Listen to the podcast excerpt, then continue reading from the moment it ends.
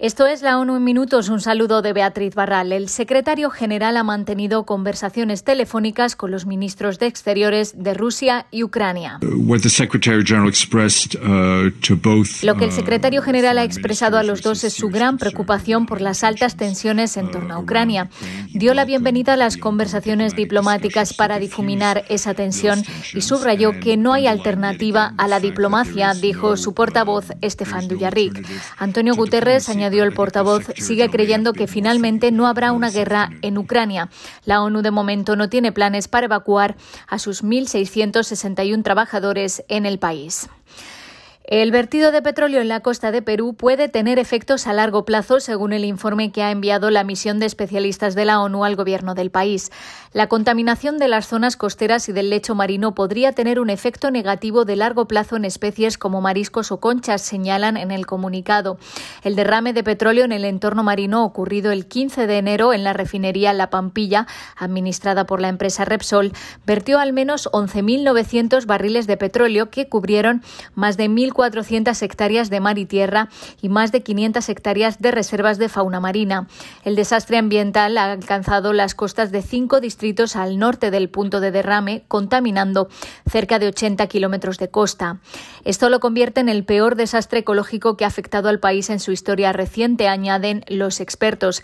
En cuanto a la respuesta, consideran que se ha evidenciado el enorme esfuerzo de todas las partes involucradas, pero también significativas oportunidades de mejora en la coordinación, la gestión de la información y las operaciones de respuesta.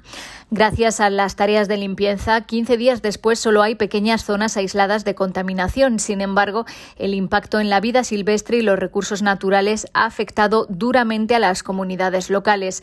Los expertos urgen a que se lleven a cabo evaluaciones de daños y análisis de necesidades de la población que hasta el momento no se han producido. La directora general de la UNESCO ha condenado el asesinato del periodista mexicano Eber López Vázquez en el estado de Oaxaca el 10 de febrero. Odrea Zule pidió a las autoridades mexicanas que lleven a los asesinos del periodista ante la justicia.